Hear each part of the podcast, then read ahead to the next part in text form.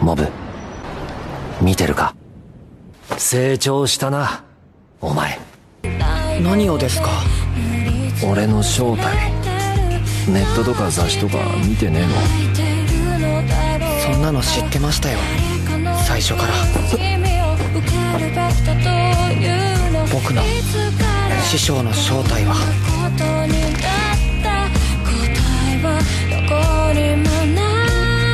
いいやつだ欢迎收听《一百种生活的爱好特辑》，我是思佳。那今天我们这一期的节目呢，会有三位主播。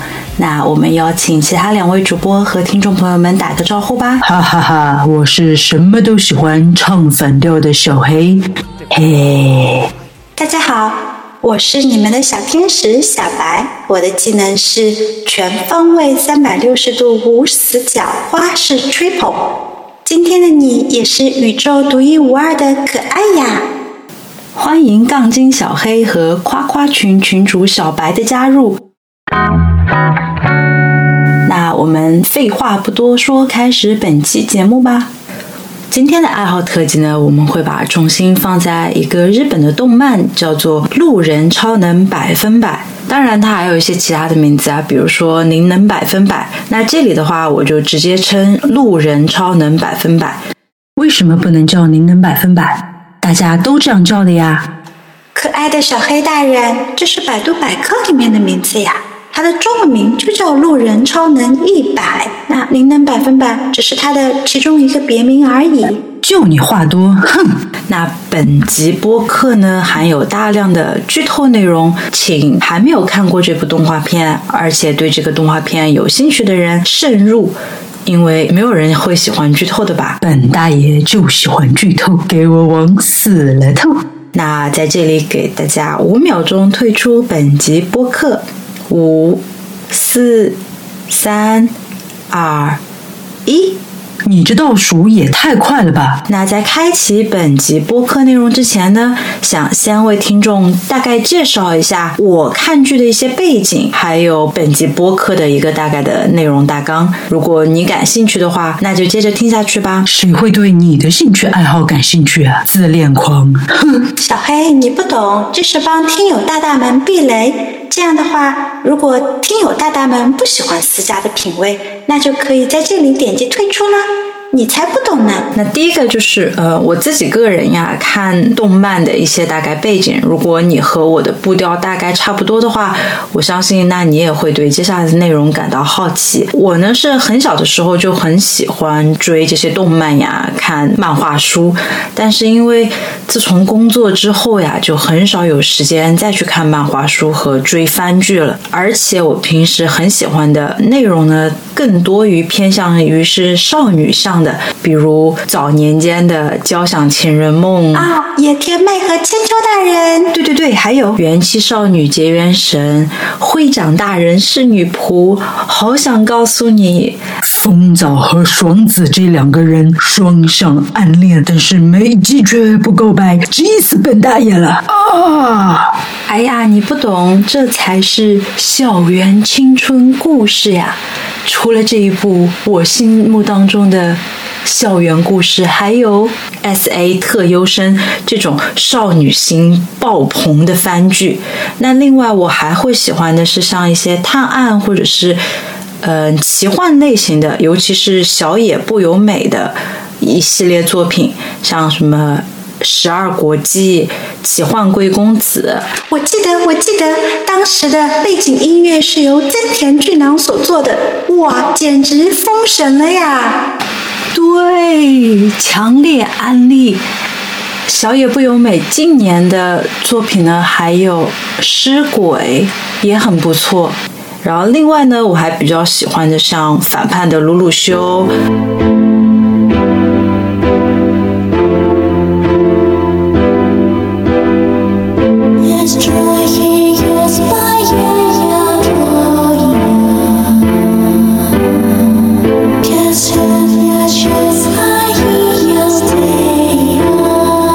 型的一些动画片，很少会比较追的是一些热血动漫，比如大家都会知道的《海贼王》呀、《火影忍者》，就这一类型的，我个人是看的比较少的。但就很神奇啊，《路人超能百分百》它其实一开始。很多人是把它归类到于热血动漫的，所以是为什么像我这样很喜欢少女向的动漫的，嗯，受众会很喜欢这一部《路人超能百分百》呢？那接下来就接着慢慢的听吧。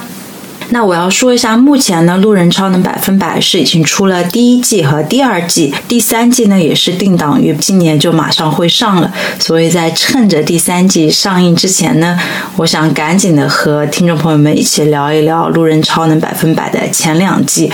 我是在第二季出完之后一口气看完的，而且在这个过程当中呢，我其实是没有接触到《路人超能百分百》的动画版和作者。One 的另一部大名鼎鼎的《一拳超人》，就这些我都是没有看过的，所以本节播客的内容呢，不会把《一拳超人》和《路人超能百分百》进行任何对比，就单单的只针对《路人超能百分百》开始聊。而且再次重申一下，由于我自己啊个人没有看过 One 的这个漫画，所以我也很难直观感受到 One 的原作的各种精彩之处。万有画风？你开玩笑的吧？他那个完全就是小孩子的简笔画呀！这种简单粗暴的画风，你不懂？呃，我是你们，我接着说。今天的播客呢，就只针对动漫的《路人超能百分百》来开始聊。那我们会聊的内容呢，大概会针对以下几个内容展开。第一个就是。路人超能大概的一个背景介绍和我为什么啊很喜欢它的原因。第二个就是会对整个路人超能百分百的一个世界观呀、逻辑观进行一个介绍。第三个呢就是会针对这部剧里面的主要人物的介绍。第四个就是它重要的一些景点呀。景点？你当旅游呢？哎呀哎呀，口误口误，场景场景，经典场景和它的一些京剧的介绍。最后一个就是我很想隆重介绍的是它第一季和第二季的 OP，就是开头的这个音乐，哇，真的是超级燃。那这就是大概本集内容的一个主要的介绍。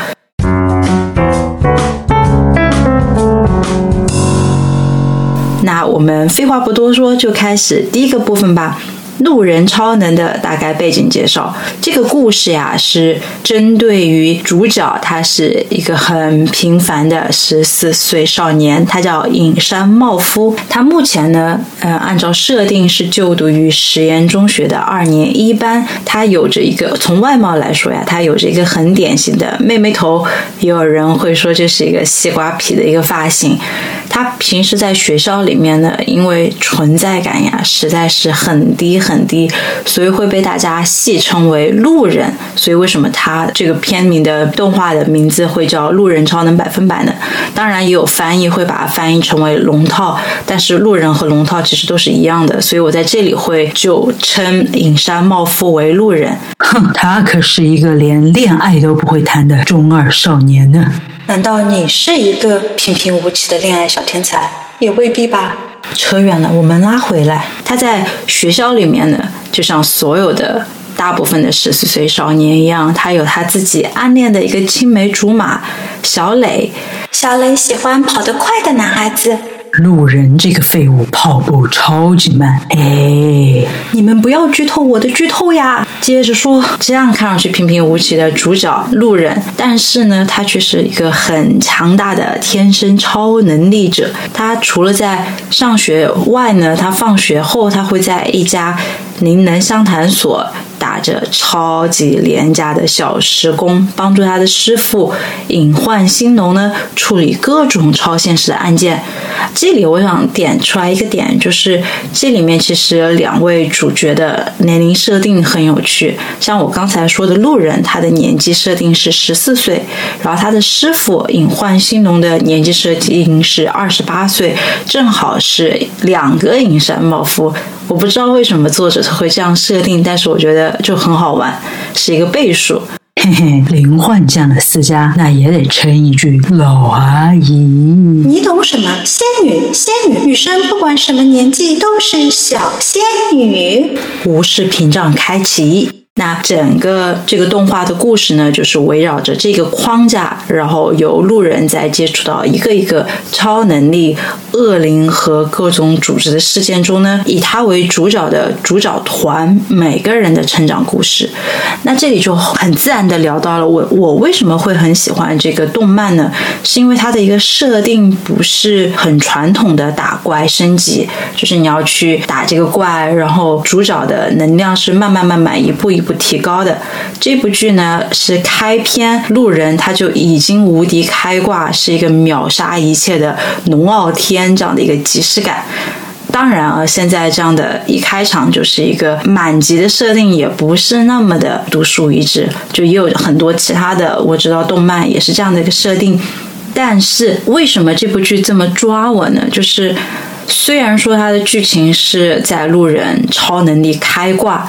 这样的一个大背景下，但是呢，他还只是一个十四岁的少年呀，他还有很多自己内心成长上的一些困惑呀、不确定。所以这部剧其实更多的在我而言，它是一个成长剧，展现出的是路人在成长路上的一系列的磕磕绊绊。不同于一些其他超能力打架的血腥暴力，这部动漫我觉得。他是在很神奇的在打斗的场面当中呢，很平缓的，对，就是平缓的。把路人他成长的矛盾里面的各种原因呀、深度给慢慢的展现到观众面前，让看剧的我呀，就有一种跟着路人一起长大的这种伴随感。我觉得这个很神奇，就是你有一种慢慢的跟着他内心成长的这样的一个伴随感。就对我而言呀，这部剧最打动人心的不是他的什么各种天花乱坠的超能力，也不是各种精彩的打斗。动作场面，但是这里不得不说的是，它的动作场面真的是制作很精良，骨头社的制作真的是很精良。打动我而言呢，就是像我刚才说的，是以成长为主线的各路人马中间的人情味。这呀，在对我一个平时不怎么看热血少年番的人来说，是拉我入坑最大的一个点。那这就是路人超能的大概一个背景介绍，一个故事框架。巨头在哪儿呢？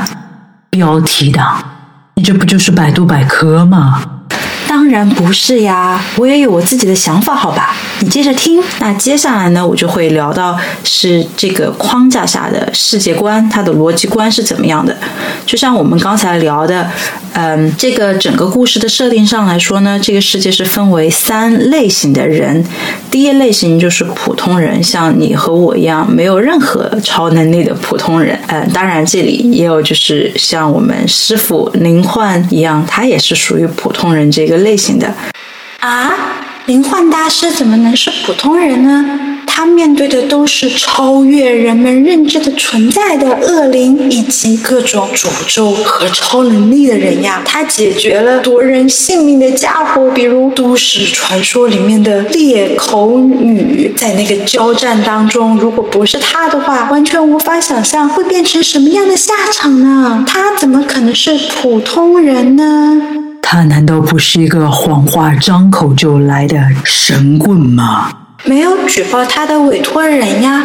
如果没有人举报他的话，那那些委托又怎么能算是欺诈呢？林焕不是都解决了吗？这完全不是他的能力呀，他就是一个油嘴滑舌、吊儿郎当、一个虚荣的骗子罢了。师匠才不是骗子呢！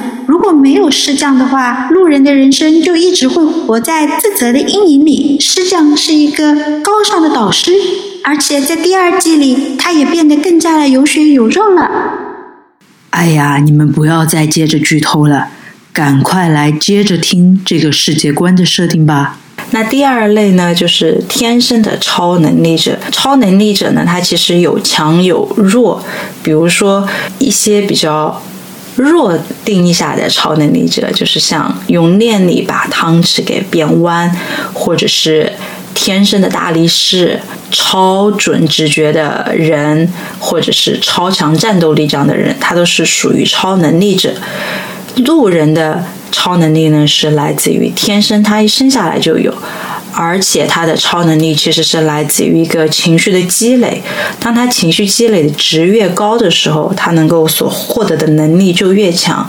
根据在他的开场动画里面的画面可以得知呀，引发超能力的情绪其实来自于各种各样的情绪，比如说困惑，比如说自卑、恐惧、责备、悲伤、紧张。嫌弃、绝望、感谢，还有空虚等等这一系列的情绪的一个累积，都会给人引发出他的。超强能力。那路人的主要情绪呢，其实是来自于自我感情的一个压制，他对自己的责备和愤怒。当他的情绪爆发指数达到百分之一百的时候，他就会暴走。而且，当他的情感受到强烈的冲击而进入昏迷的时候，就会出现三个问号的这样的一个状态。因由于是三个问号嘛，所以我想他的应该巅峰值是百分之九百九十九。此时呢，他的战斗能力当然就会远远超过于百分之一百的这样的一个状态。在最强启示篇当中，就是其实有被暗示为茂夫的内在。不过茂夫就路人呀，他本人无法得知在三个问号状态下的所有的回忆，因为好像有人解读出来是三个问号是路人的另一个人格，是由于他长期压抑自己本性而生，在他失去意识的时候会主动的。来占据这个身体，拥有极强大的破坏性。不过，路人他的设定是他自己个人很厌恶这样的失控，而且后面会在主要场景介绍里面，师傅灵幻呀对路人，他要求路人不对普通人使用超能力。那这就是天生超能力者。那第三种人呢，就是后天超能力者。这里啊，指的就是后天通过人工或者是自然触发的获得超能力的人。比如说，比路人小一岁的弟弟尹山绿，他小的时候其实就很羡慕路人的超能力，所以一直啊会自己偷偷在家训练让汤勺变弯。但是却一直失败，也没有激发出他的超能力。但是在第一季，他有一个故事，是他和当时的学生会会长一起陷害不良少年鬼瓦天涯，这又是一个很有魅力的一个角色呀。我们后面会慢慢的介绍谁是鬼瓦天涯，他又是怎么样的。但就是。有这样一个故事剧情，他陷害了这个不良少年之后，由于啊，他对这种陷害别人的负罪感，以及另外一个很强大的感情，就是他一直对自己的哥哥路人他失控之后所爆发出来的这种惊人的破坏力的一个恐惧，后天激发出了超能力。所以对于这样这一类型的人，先天生下来的时候并没有超能力，但是在后天通过各种各样的因缘巧合而激发出来能力的人。称为后天能力者。等等，他一开始有超能力，难道不是因为小主播的附身？这个在后面隐山绿这个个人人物介绍的时候，我会说，我会说，那这就是在路人超能百分百这个世界观里面所设置出来的三种不同的人类。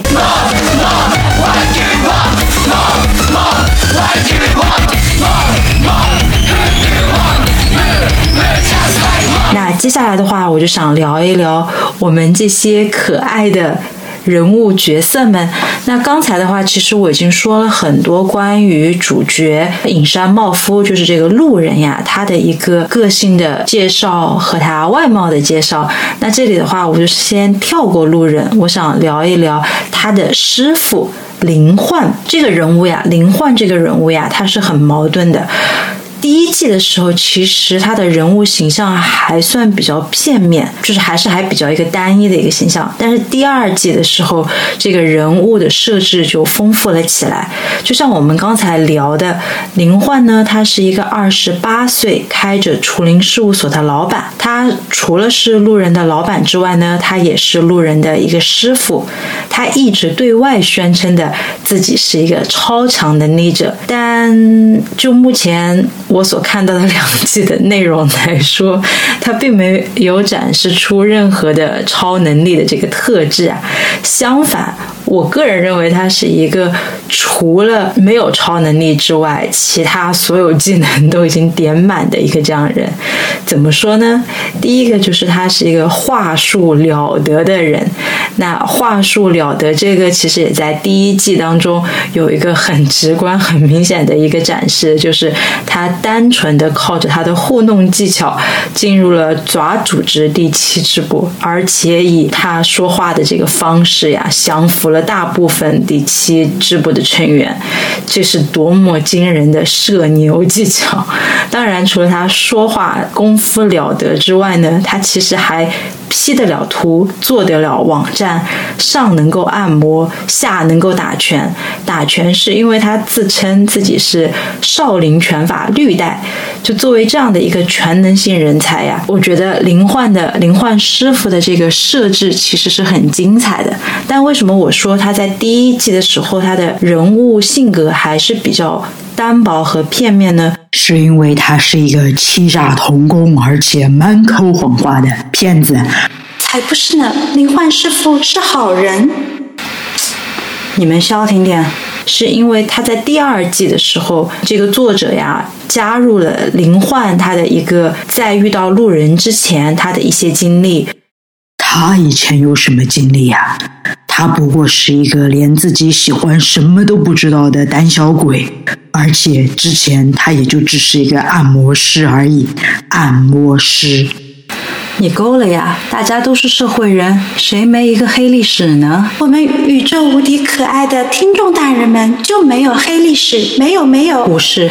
和他后面的经历，使得林欢的这个人设得到了极大的丰富，而且这也丰富了整个路人超能百分百的这个故事线。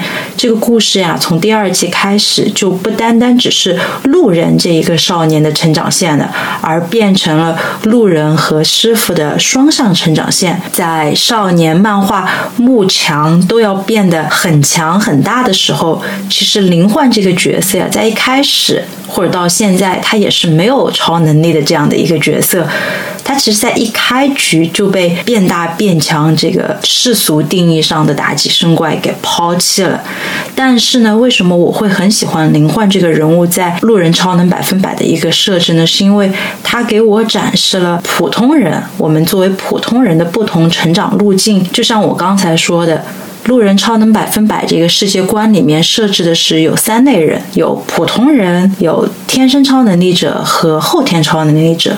作为超能力的拥有者呀，他们应该大部分的一个路径就是想做大做强。但是我们普通人呢？我们普通人的成长路径又是什么样的呢？所以在第二集的时候，我觉得其实是升华了这个主题，就是我们普通人的成长路径不一定要慕强。不不不，慕强是好事。就像我的偶像最上启示，洁身自爱的人不一定能够过上好日子。如果不变得强的话，就会被不断的利用、被榨取、被人当作跳板。成为弱者，在这个世界上是没有生存空间的。成为最强超能力，统治人类。我这里说的是普通人，普通人。我们先回到普通人这个语境，要慕强不一定要像超能力者一样看齐，而是回归到我们自己本身变好。这也是路人在和灵幻对谈当中，他说了一句：“师傅是好人呀。”我一直知道师傅是个好人。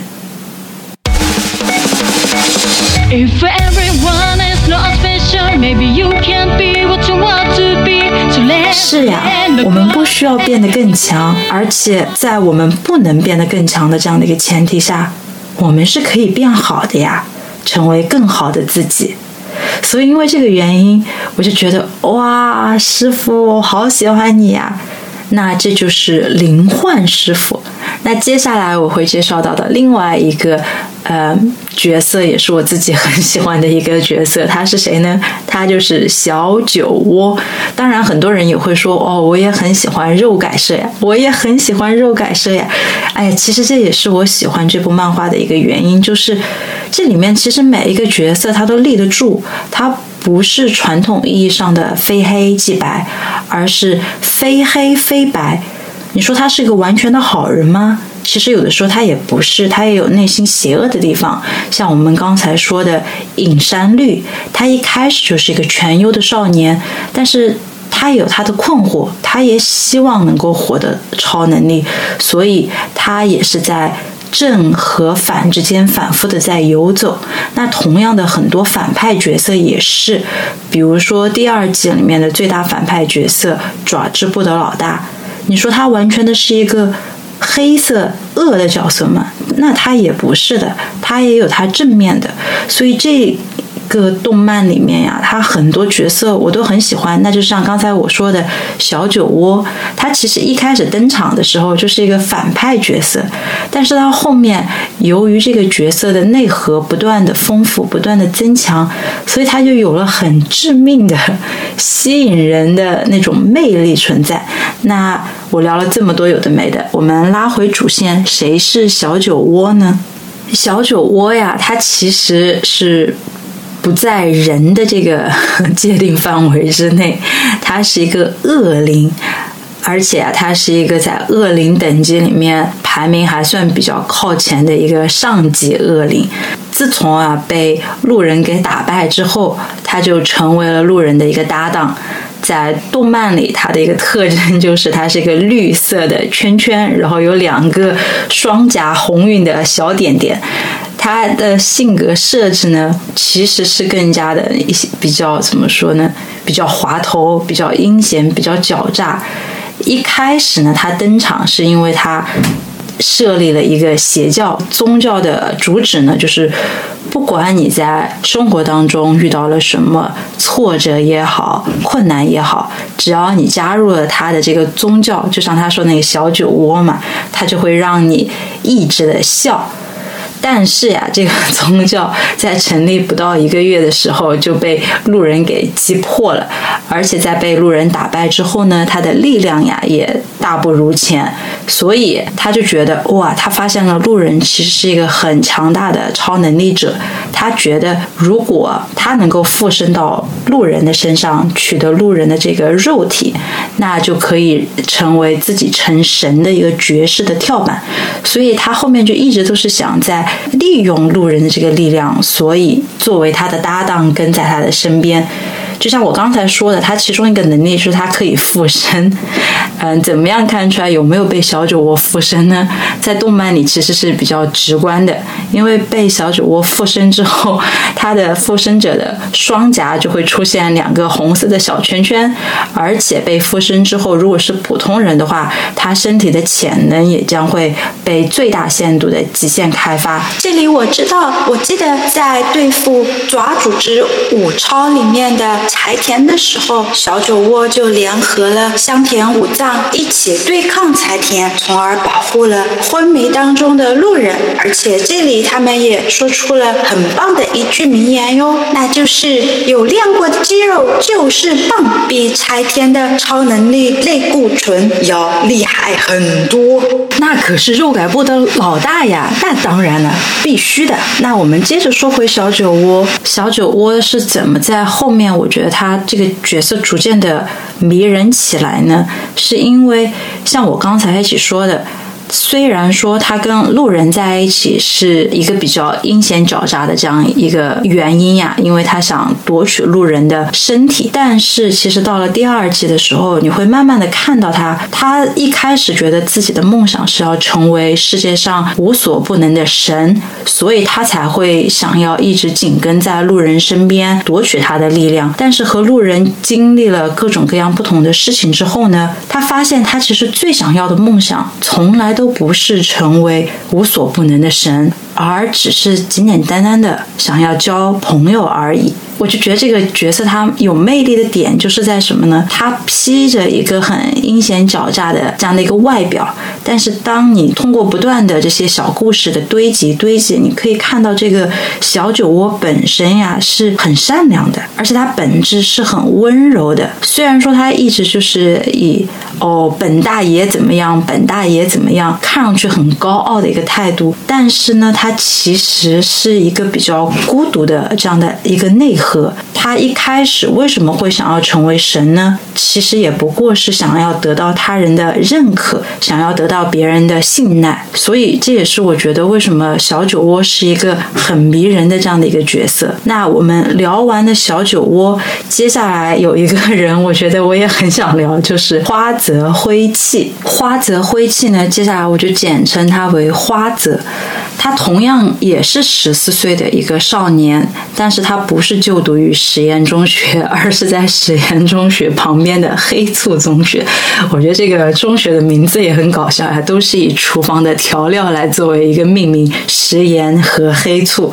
他就是旁边黑醋中学，也是同样二年级的学生。黑醋中学的那些同学们都尊称他为辉哥，为什么呢？因为他是天生的超能力者，同时。也是黑醋中学的扛把子，而且他很蔑视没有超能力的凡人，觉得有了超能力的人就是应该凌驾于普通人之上。这个价值观听上去和抓组织第七支部的老大一只黑很像呀。他也说过类似的话，他说过：“我们是特别的，是比其他人类更高阶的生命体。”社会有什么了不起的？用社会上通用的评判标准是无法评价我们超能力者的。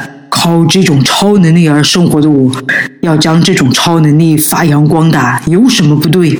而且拥有超能力的我们，应该得到更加优厚的待遇，被人尊敬，被所有人都讨好到受不了。这样美好的世界正在等待着我。这种世界才是适合我们超能力的。我们是一种神秘的存在，普通人，你们全部消失吧！你又偏题了。我们说的是花泽同学，帅气的花泽同学。是的，我们聊回花泽，他一开始出场呀，其实和小酒窝比较类似，他也是作为一个反派出场。哎，我这里发现，其实这个作者很喜欢让所有的反派角色一开始登场之后，慢慢的后面洗白，就是慢慢的让这个人变得很滑稽，然后又觉得他可爱的地方，然后反差萌吗？有可能耶，有可能我是因为这个入坑的。那这样的话，其实聊回花泽，他是在第一季的时候就已经登场了，是在和黑处中学和实验中学的竞争较量的过程当中呢，因为他有超能力嘛，所以一般的普通人都不能打过他。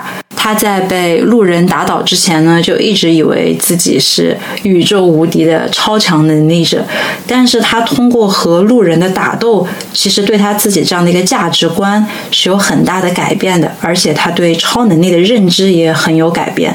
在一开始的时候和路人打的时候，由于当时在场还有很多普通人，就像我们刚才说的，路人他其实是和师傅灵幻有这个约定的，他不能对普通人使用。超能力，所以花子就一开始在各种各样的想激怒路人来使用超能力，但是呀，在和路人打斗的时候，由于路人一时手滑，导致花泽头顶上的头发被削去了一大片，就成为了一个日本历史年代剧很常见的月牙型的选手。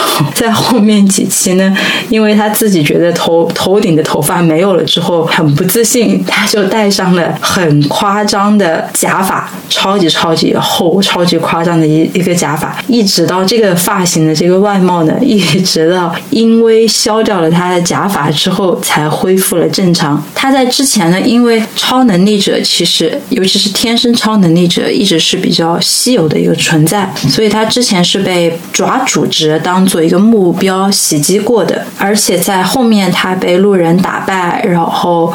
价值观深受震撼之后，他在慢慢慢慢的观察路人当中，其实对路人的信赖感越来越高。而且我发现这个人他可爱的地方呢，就是除了一开始啊他的一个反派形象登场之外，他其实有可爱的点，就是他是一个自尊心极其高的一个人。虽然说他就是很自傲、很狂妄的一个人，但他自尊心也很高。他在第一季的时候，因为和路人战斗输输掉了，心里承受到很大的一个压力和冲击，从而引起了身体上的一个反应，那就是发高烧。就在和路人打斗输给路人之后，因为这个强大的自尊心呀，是遭受到了前所未有的攻击，所以就高烧昏睡了三天三夜。而且通过其实这个人物。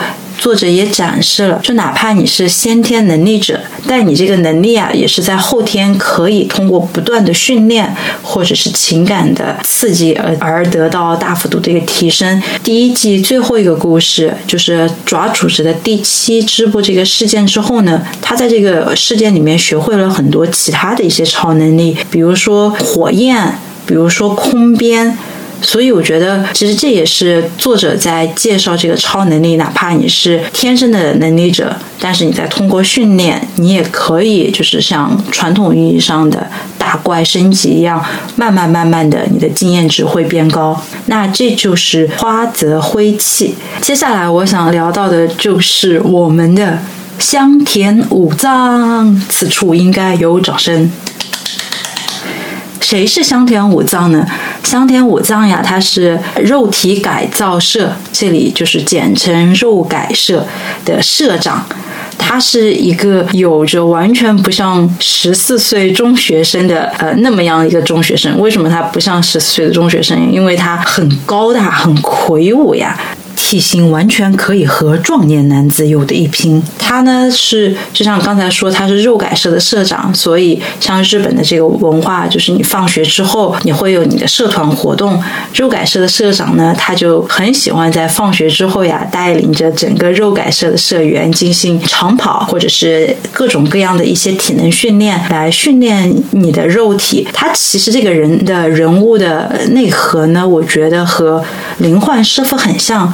因为他们两个人都是极其的厌恶暴力和讨厌暴力，那我这就称香田同学为什么会比林焕更有说服力呢？是因为他就是本身一个高大身材、有着很发达肌肉的这样的一个人，但是呢，他却是很讨厌暴力。他认为啊，肌肉不是用来欺负人的工具，所以在路人这样看上去。体质比一般正常人都虚弱的很多的人来填交申请，想参加肉体改造社的时候，他也没有任何的犹豫，就直接接纳路人为社员了。所以他这个人是十分十分的重义气的。这么健硕的肌肉不用来打人，那用来做什么呢？他们就只是一群衬托主角团的肌肉棒子而已，毫无智慧可言。才不是呢！超能力制造出来的肌肉都只是虚有其表，完全比不上我们香甜同学平时努力不懈锻炼出来的货真价实的肌肉。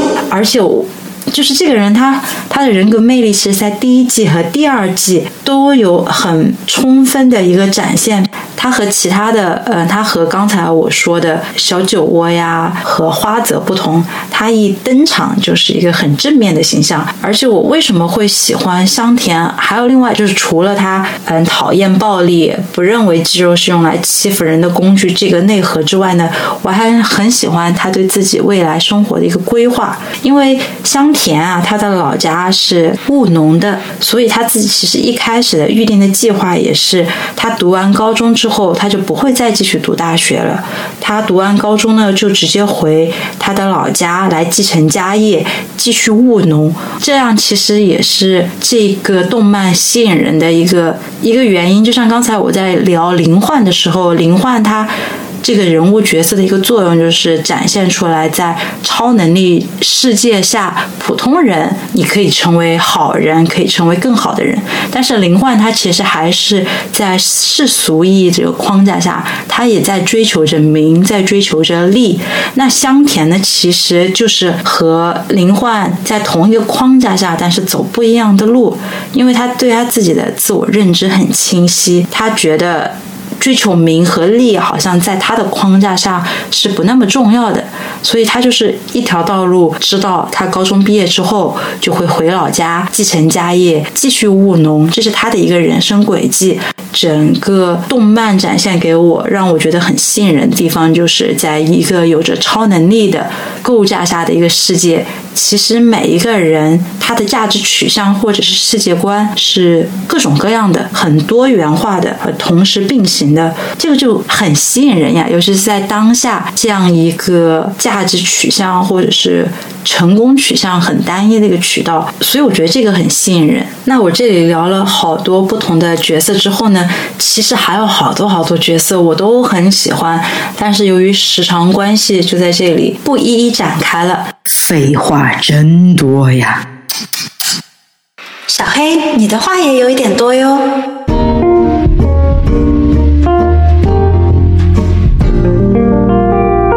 那接下来我就进入下一个片段，那就是在《路人超能百分百》里面打动人心的对话和场景。那第一个我印象很深很深的就是灵幻对路人他的约定。不要对普通人使用超能力的这个对话。当时灵幻对路人的话是：“小黑，你来读这一段吧。你听好了，就算你有超能力，但是你是一个人的事实也无法改变。就像跑得很快、很会念书、体味很重一样。”超能力也只是一种特征，你只需要把它当做一个个性，乐观的去接受它就可以了。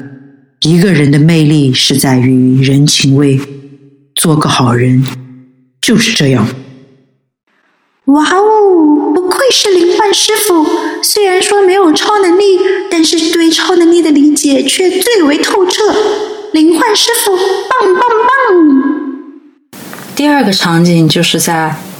爪成员在便利店进行破坏时被路人抓住的时候，路人对爪成员说：“小白，你来读这一段吧。”“好的，好的。”“你们能做出这个罐子吗？你们能培养出夹在三明治里面的蔬菜吗？刚才被你们破坏的那个玻璃门，你们能用超能力修好吗？”中了奖再来一根的这个主意是可以用超能力想得到的吗？你们以为能够使用超能力就意味着自己是一个什么了不起的人吗？但是其实一个人什么都做不了的。你们是在别人的帮助下才能生活下来的。希望你们能够明白这一点。再告诉你们一件事：不要对人使用超能力，很危险的。这里还有一个情景，我想补充的是。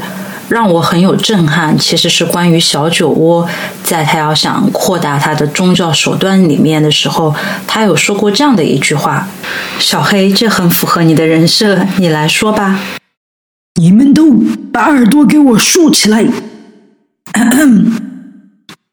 在所有人都笑的时候，不笑的人是有罪的。我当时听到这一句的时候，多么震惊呀！很多时候，就像这句话一样，问题不是在于谁对谁错，而是在跟这个群体是否一样。而且，我觉得这一句话其实可以更加的引申出去：当大家都觉得白皮肤是美的时候，皮肤没有变白的那个人是有罪的。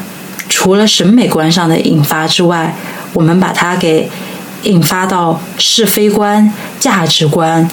宗教、政治、外表、能力、个性、财富、地位等等这一系列的这样的一个语境的时候，明明大家都这样呀，为什么只有你一个人和别人不一样？你一定可以办到的呀，因为其他人都做到了，为什么你不能做到？为什么你做不到和大家都一样？你这个怪胎！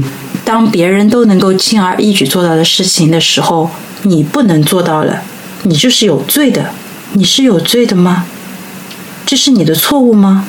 当然是你的错了，难道是大家的错吗？这这个场景真的是给了我很大的一个震撼呀！因为很多时候我们这个社会就是在少数服从多数，少数服从多数，这真的是对的吗？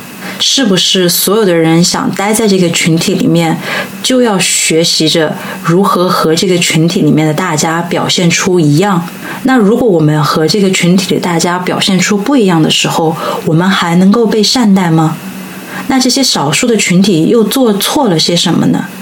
这部动画片里面其实有很多很多打动人心的场景和对话，但这里最后一个，其实我想分享的是在第二季的时候，第二季第六集和第七集讲林焕这个人，让他人物的人设更加饱满的时候，不是对话。而是来自于林焕母亲的邮件，因为在第一季的时候，就一开始很多人会觉得林焕呢是一个欺骗路人，而且是单纯的利用他的人，而且也可以从林焕在很多时候被人称为欺诈师，能够看见他是一个很圆滑的人，见人说人话，见鬼说鬼话的这样的一个人。在第二季的时候，其实是把这个给进深一步的挖掘了出来。在遇到路人之前，林焕是一个什么样的人呢？他为什么会创建这个除灵社了？为什么他的收取的价格要比其他人都便宜很多呢？其实是得到了一个很比较全面的一个解释。而且这里我要再次强调，虽然说林焕是在这部动漫里面年纪稍微比较大的人，但是他也才是一个二十八岁的一个人呀。他也远远没有他所表现出来的那么圆润、那么成熟，他也还有很多欠缺的地方呀。怪物老阿姨又再次上线，真烦！不想理你，小黑。小白，可以麻烦读一下这一封吗？他妈妈写给林焕的是：时不时回家看看呀。你的爸爸其实也很想见你，别总挑食呀。要保证营养均衡，注意健康。这是妈妈给你的礼物。第二封信也是来自于他妈妈的，说：“生日快乐，过得好吗？最近工作怎么样了？不会还在干骗人的生意吧？隔壁小林家的长子上个月好像结婚了。你要尽快找到稳定的工作，加油去找的话，二十八岁还来得及的呀。”如果想过上新的人生，现在就应该下定决心了。在林焕想要开新闻发布会的时候，妈妈给他的邮件是：很辛苦呢。妈妈想好了记者招待会会用的道歉文，有麻烦的时候就直接念出来吧。吸取教训，不要再搞什么骗人的灵能生意了，找一份正当的工作吧。你爸爸虽然嘴上不说。其实还是很担心你的，回家一次吧。最近你根本没有回过家，正好趁此机会来开一次家庭会议吧。妈妈是站在你这边的。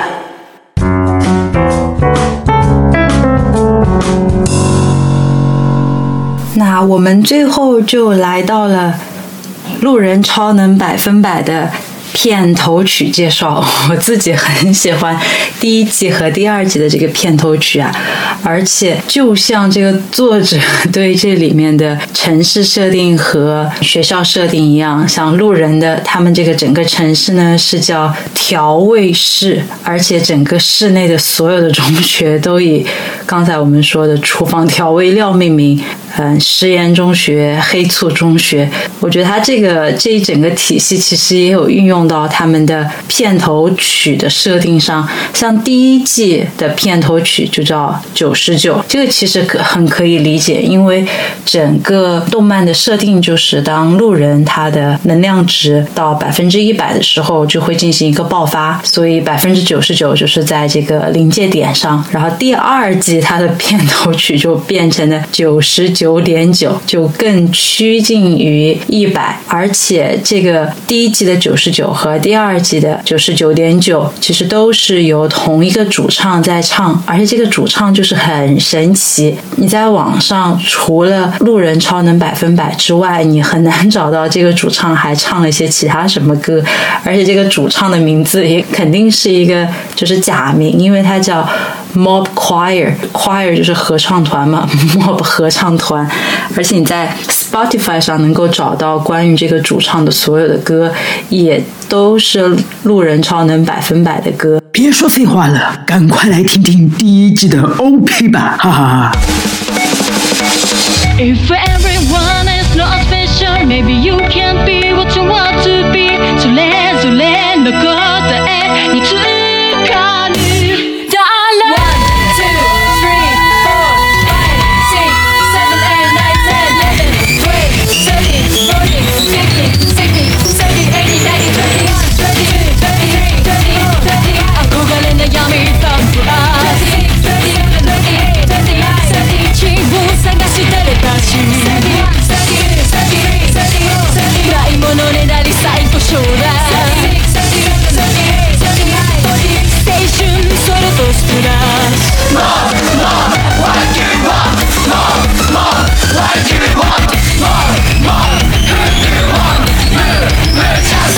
If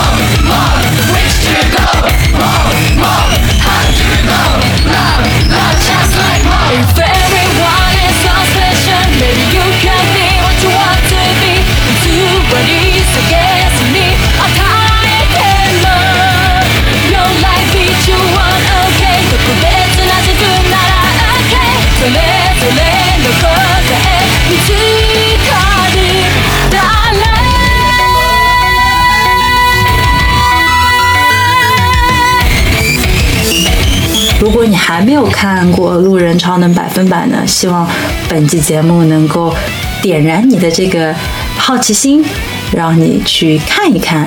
如果你已经看了《路人超能百分百》呢，那也希望通过这个节目，我们来在一起回顾一下第一季和第二季的一些精彩内容，让我们一起等待即将到来的《路人超能百分百》的第三季吧！